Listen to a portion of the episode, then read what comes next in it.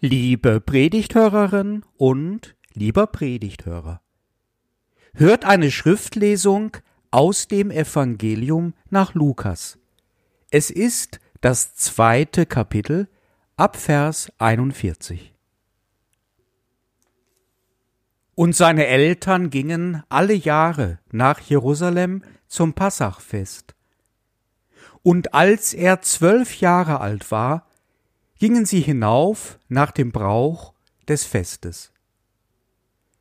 Und als die Tage vorüber waren und sie wieder nach Hause gingen, blieb der Knabe Jesus in Jerusalem, und seine Eltern wussten es nicht.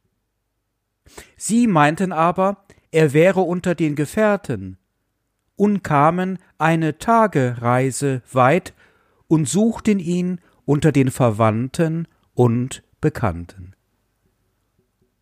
Und da sie ihn nicht fanden, gingen sie wieder nach Jerusalem und suchten ihn.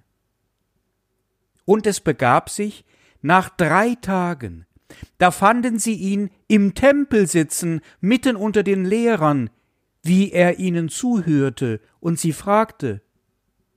Und alle, die ihm zuhörten, verwunderten sich über seinen Verstand und seine Antworten. Und als sie ihn sahen, entsetzten sie sich. Und seine Mutter sprach zu ihm, Mein Sohn, warum hast du uns das angetan? Siehe, dein Vater und ich haben dich mit Schmerzen gesucht. Und er sprach zu ihnen, Warum habt ihr mich gesucht? Wisst ihr nicht, dass ich sein muss in dem, was meines Vaters ist? Und sie verstanden das Wort nicht, das er zu ihnen sagte. Und er ging mit ihnen hinab und kam nach Nazareth und war ihnen untertan. Und seine Mutter behielt alle diese Worte in ihrem Herzen. Und Jesus nahm zu an Weisheit, Alter und Gnade bei Gott und den Menschen. Diese 15 Minuten gehören bis heute zu den schlimmsten Minuten meines Lebens. Ich hatte meinen Sohn verloren in der Fußgängerzone in Limburg. Kurz vor seinem Schuleintritt. Er war einfach weg. Ich weiß noch, wie ich mir in den ersten Minuten nach seinem Verschwinden noch vornahm, die Ruhe zu bewahren, und wie gründlich ich sie nach zehn Minuten verlor, diese Ruhe.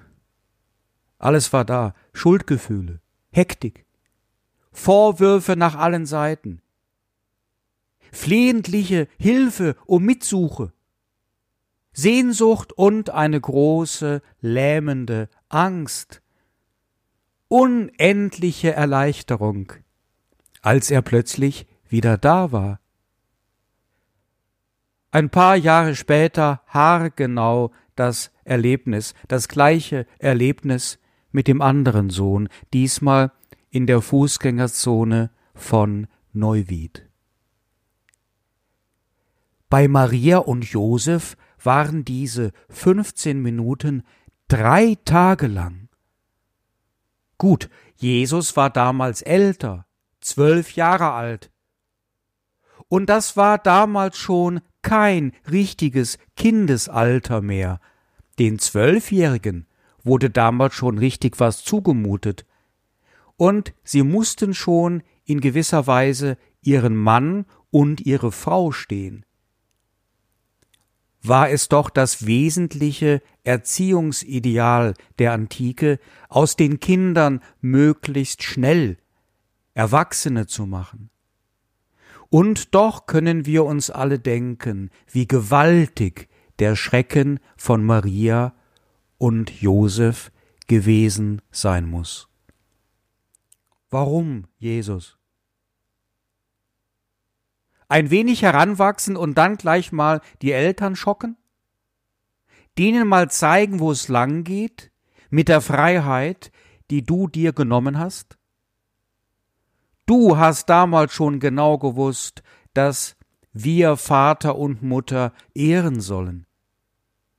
Warum tust du es dann nicht und mutest ihnen so etwas zu? Erteilst du ihnen eine Lektion? Was sollen wir deswegen von dir lernen? Oder tue ich dir Unrecht? Und die Geschichte ist gar nicht wahr. Vielmehr warst du in Wirklichkeit immer der gute und liebevolle Sohn. Und diese Geschichte ist ausgedacht und soll, wie das damals bei den Kindheitsgeschichten der Kaiser und Herrschenden so üblich war, nur im Nachhinein hervorheben, wie super und fromm du schon immer warst. Und dass du das mit der Jungfrauengeburt gleich gescheckt hast, und dass dir der himmlische Vater immer schon wichtiger war als der irdische. Ob diese Geschichte vom zwölfjährigen Jesus im Tempel zu Jerusalem wahr ist oder frei erfunden, kann wissenschaftlich nicht entschieden werden. Die Argumente dafür und dagegen halten sich so in etwa die Waage. Das ist kein Problem und hilft uns sogar zu verstehen, worum es in einer Predigt geht. Es geht in einer Predigt immer um beides, Wirklichkeit und Dichtung, Geschichte und Gegenwart, grauer Alltag und Gottes Wort, Welt und Himmel. Beides muss zusammenkommen. Und wie beides zusammenkam in der Bibel und mit ihren Geschichten, Symbolen und Aussagen, das kann auch hier wieder abgelesen werden. Immer schon ist die Wahrheit der Bibel eine zusammengesetzte. Und immer ist das, was wir als Wahrheit erleben, wieder zusammengesetzt. Wir erleben Wahrheit da, wo etwas Göttliches auf unser Leben trifft. Ein Schimmer eher des göttlichen Lichtes fällt auf ein Stückchen deines Lebensstücks und füllt es aus.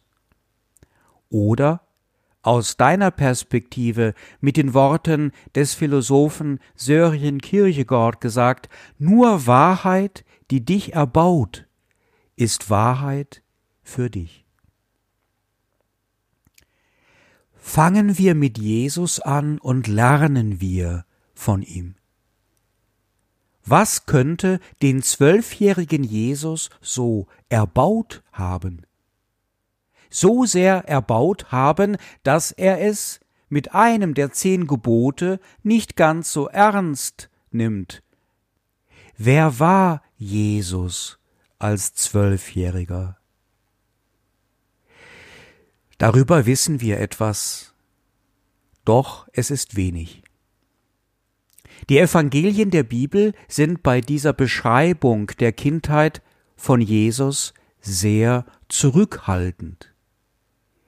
Wir haben die beiden Weihnachtsgeschichten von Lukas und Matthäus, welche noch eine Verlängerung finden und bei dem idyllischen Bild von Jesus in der Krippe im nächtlichen Stall von Bethlehem nicht stehen bleiben. Da kommt dann noch die Flucht nach Ägypten wegen der Bedrohung durch den König Herodes im Matthäusevangelium.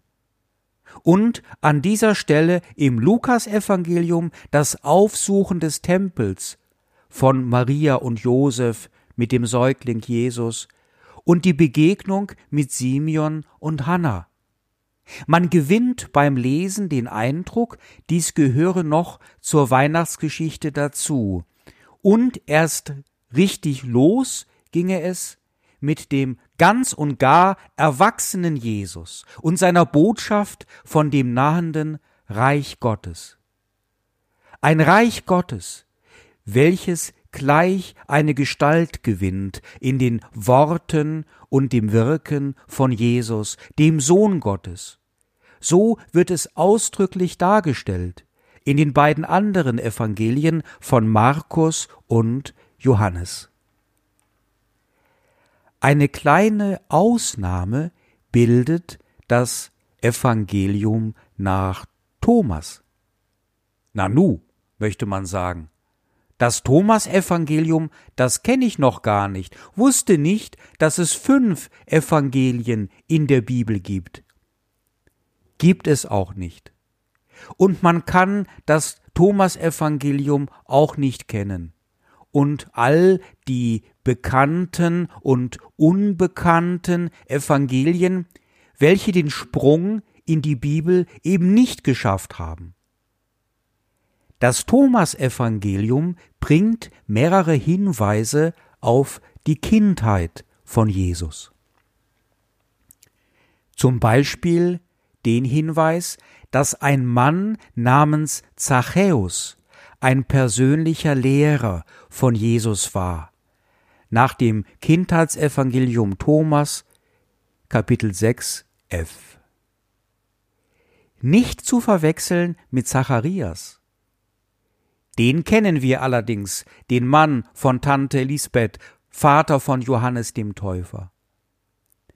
Der könnte Verwandtschaft für Jesus gewesen sein. Womöglich war ein Verwandter von Jesus Priester und tat seinen Dienst an der Synagoge, wenn auch nicht in Nazareth. Aber damals standen die Synagogen in einem regen Austausch. Das wird für Jesus wichtig gewesen sein, und da wird er sich eine Chance nicht hat entgehen lassen, die Chance einer elementaren Bildung. Jesus konnte lesen und schreiben. In der Geschichte um die Ehebrecherin berichtet vom Johannesevangelium bückt sich Jesus und schreibt mit dem Finger etwas auf die Erde. Im griechischen Text steht Kategraphen. Und das meint ziemlich eindeutig kein Malen oder Zeichnen, sondern das Schreiben von Buchstaben. Johannes Kapitel 8, Vers 6. Wenn er schreiben konnte, konnte er auch lesen. Tatsächlich, in Lukas Kapitel 4, Vers 16 ist beschrieben, wie Jesus in der Synagoge einmal die Lesung hielt, also aus der Bibel vorlas, aus dem Propheten Jesaja. Und dies erklärt seine guten Kenntnisse der biblischen, also alttestamentlichen Geschichten und Aussagen. Dies war etwas Besonderes. Hier kommen die Synagogen ins Spiel. Denn die Kinder, zumindest der frommen Leute, sollten nach Möglichkeit lesen können, um die Bibel zu kennen. Als Zwölfjähriger in einer frommen Familie kannte man diese Geschichten und Aussagen gut. Entweder durch die eigene Lektüre, die Erzählungen von einem persönlichen Lehrer, womöglich Zachäus, oder durch die Erzählung der Eltern und Großeltern. Im Buch Deuteronomium, also in dem fünften Buch Mose, wird dies gleich an mehreren Stellen als das Entscheidende in der pädagogischen Bemühung am Kind gefordert. So im fünften Buch Mose Kapitel 11. Also hatten die Synagogendiener und Synagogenvorsteher gemeinsam mit den Eltern und Großeltern die pädagogische Aufgabe, den Kindern das Wort Gottes nahezubringen und damit auch indirekt das Lesen und das Schreiben. Wir wissen von Maria und Josef, dass sie fromm waren und nach den jüdischen Traditionen lebten. Und wenn tatsächlich ein Großonkel Priester an einer Synagoge war, dann muss es Jesus sogar möglich gewesen sein, die Bibel zumindest in einer aramäischen Übersetzung zu lesen. Der zwölfjährige Jesus gehörte demnach nicht zu der großen Mehrheit der Analphabeten in der antiken Welt. Die Historiker sprechen sogar von 80 Prozent der Menschen. Der zwölfjährige Jesus erfährt gerade über das Lesen und Verstehen der Bibel seinen eigenen persönlichen Zugang zu Gott, den er jetzt schon seinen himmlischen Vater nennt. In der altjüdischen Tradition gilt das Fest Bar Mitzvah, welches die dreizehnjährigen Jungen als den Beginn ihrer Frömmigkeit, ihrer Gebotsfrömmigkeit feiern als Ende der Kindheit. Also jetzt am Ende der Kindheit bekennt sich Jesus selbst zu Gott als zu seinem himmlischen Vater, legt noch als Kind sein persönliches Glaubensbekenntnis ab. In diesem Wort der Bibel entdeckt der jugendliche Jesus etwas ganz Besonderes. Am Ende seine Identität. Es spricht ihn an. Es geht ihm zu Herzen. Da ist für ihn ein Weg beschrieben, eine Antwort aufgeführt auf all seine jugendlichen Fragen. Das Wort Gottes ist für ihn wie ein Schlüssel, welcher ihm einen Raum der Freiheit aufschließt, mehr noch ein ganzes Schloss, ein Königreich. Das Wort der Bibel gibt ihm eine Antwort auf seine eigene Existenz, die ihm so sonderbar vorkommt. Eine Erklärung für all das Unklare und Ungreifbare seines jungen Lebens. Eine Ermutigung für sein Schicksal, eine Erfüllung in der Erkenntnis, dass Gott selbst sein himmlischer Vater ist und er eine Aufgabe hat, eine Mission, den Menschen etwas zu vermitteln von der Herrschaft des Reiches Gottes. So viele Fragen hat er noch, da kann er doch die Chance nicht sausen lassen, die klugen Gelehrten am Tempel zu Jerusalem zu befragen und sie zu fragen, ob er richtig liegt mit seinem Verständnis der Heiligen Schrift. Und sie bestätigen ihn. Vielleicht erfährt er hier zum ersten Mal diese Bestätigung und sie verstehen, dass er seinen Eltern ausgebuchst ist. Und dann fragt sie Jesus etwas. Seine Eltern werden von Jesus gefragt, nicht ohne eine Spur des Vorwurfs. Warum, Mama, warum wissen diese Fremden, wer ich bin, und du weißt das nicht? Maria hat wieder einmal viel zu bewegen in ihrem Herzen. Das Wort Gottes lesen und schreiben und tun. Ihm vertrauen und ihm ganz vertraut werden. Erkennen, dass nur eines wichtig ist, nur eines wichtiger wenigstens als unsere so teuren Beziehungen und Kontakte. Wichtiger auch als unsere persönliche Freiheit. Im Tempel sein und bleiben. An dem Wort Gottes dran bleiben, dran kleben, wie Luther, Martin Luther einmal sagte im Gespräch sein über das Wort Gottes mit den Klugen. Fragen stellen und Antworten versuchen, gemeinsam tastend, mit der Bibel in der Hand unterwegs sein. Manchmal erlebe ich das mit den 13-jährigen Konfirmanden und Konfirmandinnen. Da sprudeln Fragen heraus, manchmal ganz plötzlich, etwa beim Durcharbeiten eines Gleichnisses von Jesus. Fragen, die einfach nur gut sind und berechtigt und nicht aufhören wollen. Und hinter all diesen Fragen ahnt man eine große Sehnsucht.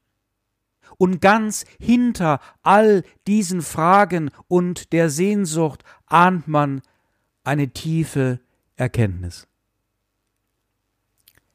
Vor uns breitet sich das neue Kalenderjahr 2021 aus. Heiß herbeigesehnt wie ein Impfstoff in einer Pandemie. Dann auch wieder erscheint es so bedrohlich, gefährlich, wie die Enttäuschung einer ganz großen Hoffnung. Gut ist erst einmal, dass 2020 vorbei ist. Und die Annahme ist gut, dass wir jetzt auf einem soliden Weg sind und es heißt jetzt geduldig zu sein. Es wird länger dauern, als man jetzt will und sich vorstellt. Die ganzen Impfungen werden dauern, vielleicht bis hinein in das Jahr 2023. Und dann erst beginnt das Ende der Pandemie. Das wird eine lange Zeit werden und es könnte eine wunderbare Möglichkeit sein, religiös betrachtet, in der Umkehr, in der Reduktion, in der Regression, in der Selbstbeschränkung, im Verzicht und in der Distanz zu anderen Menschen, mit aller Fürsorge für andere Menschen. Das Wort Gottes zu lesen und zu schreiben und zu tun. Auch ein wenig auszubuchsen aus den ausgeleierten Beziehungen hinein in die Abgrenzung des Tempels, hinein in das Wort Gottes, hinein in eine lebendige Begegnung mit den Klugen.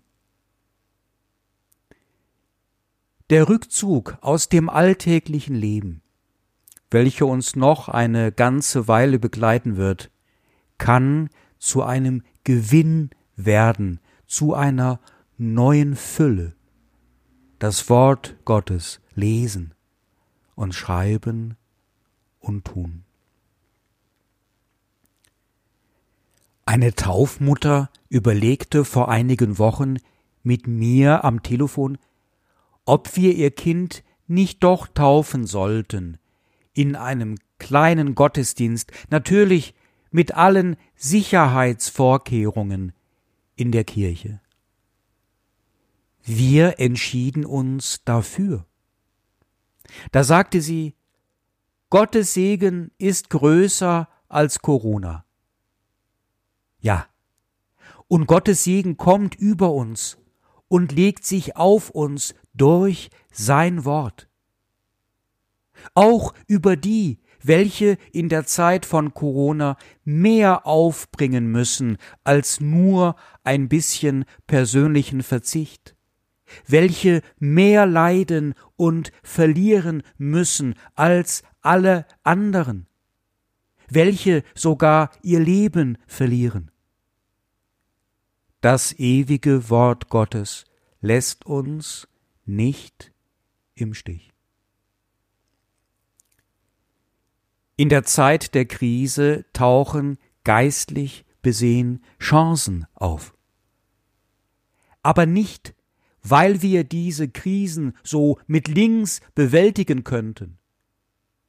Es gibt auch Krisen, die können wir gar nicht bewältigen. Diese geistlichen Chancen in einer Krise führen uns nicht zu einer lösungsorientierten Superstrategie im bewältigenden Umgang mit einer Krise. Vielmehr führt uns der Umgang mit dem Wort Gottes in eine ganz andere Wirklichkeit hinein und damit gerade raus aus der Krise. Das Lesen in der Bibel tut uns in allen Lebenslagen gut. Denn das Reich Gottes ist nicht von dieser Welt. Normalerweise lege ich im ersten Gottesdienst des neuen Jahres gerne die Schriftlesung für das neue Kalenderjahr aus ein Wort Gottes für das neue Jahr. Heute wollte ich es einmal anders machen. Ich vertraue nämlich darauf, dass dieses Wort für sich selbst spricht. Angesichts unserer Vorfreude auf das neue Jahr und unserer erwartungsvollen Hoffnung angesichts auch unserer Lebensklugheit und Geistbegabtheit, mit denen wir uns das Wort Gottes gut selbst auslegen können, angesichts auch der Bedrohungen und Irrtümer dieser Welt. Mit dieser Jahreslosung wünsche ich uns allen ein gesegnetes, frohes neues Kalenderjahr 2021. Die Losung lautet Lukas Kapitel 6 Vers 36 Jesus Christus spricht Seid barmherzig, wie auch euer Vater barmherzig ist. und der Frieden Gottes, welcher höher ist als alle menschliche Vernunft. Er bewahrt unsere Herzen und Sinne in Jesus Christus. Amen.